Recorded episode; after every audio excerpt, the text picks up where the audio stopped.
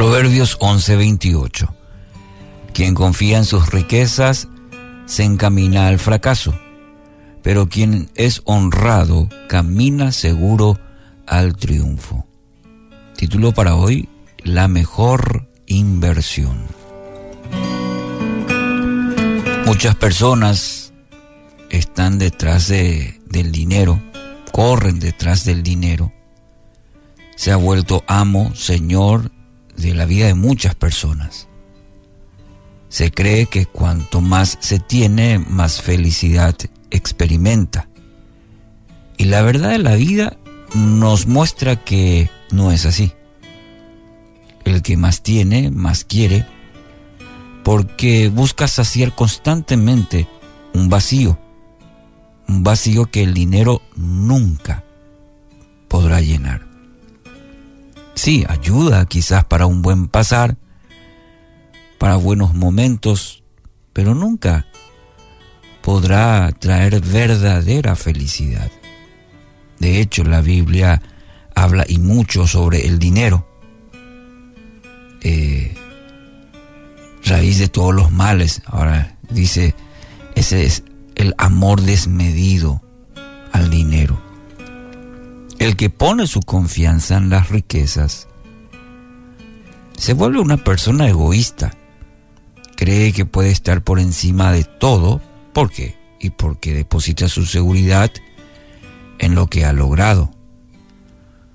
Poner toda la confianza en las riquezas es mostrar necedad.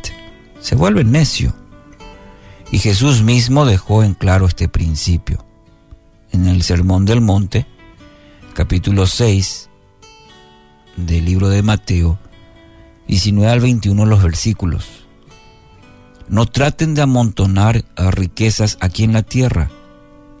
Esas cosas se echan a perder o son destruidas por la polilla.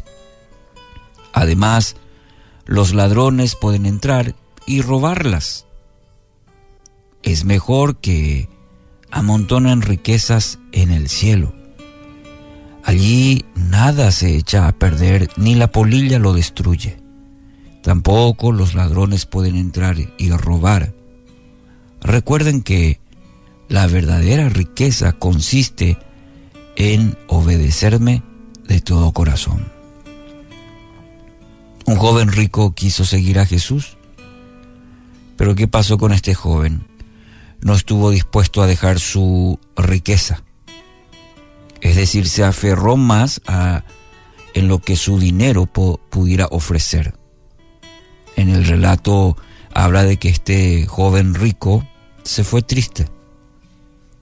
Tuvo la opción o de seguir a Jesús de forma radical, dejando de lado todo lo que quizás pudo haber ganado en la vida.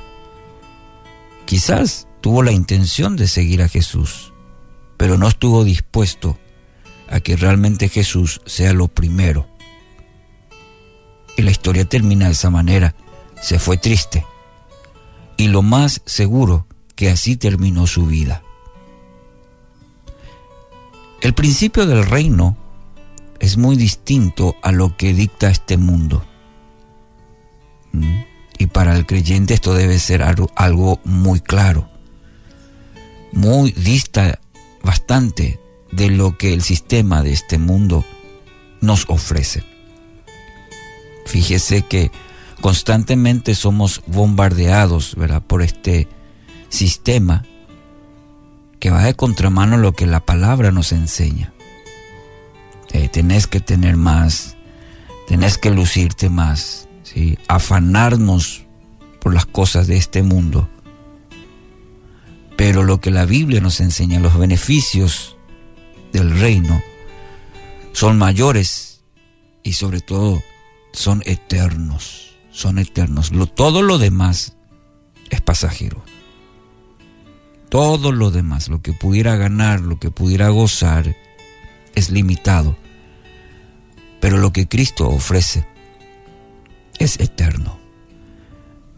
Manténganse libres del amor al dinero y conténtense con lo que tienen, porque Dios ha dicho, nunca te dejaré, jamás te abandonaré. Hebreos 13, 5. Querido oyente, quiero animarle hoy a revisar sus prioridades.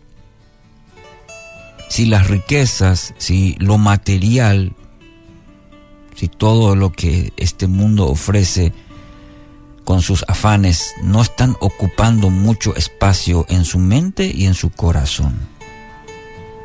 Porque esos lugares, mente y corazón, deben pertenecer y deben ocupar Dios en primer lugar. Aquel Dios que creó los cielos y la tierra es el mejor lugar donde usted puede invertir. Es la mejor decisión que hoy puede tomar. Que así sea, en el nombre de Jesús.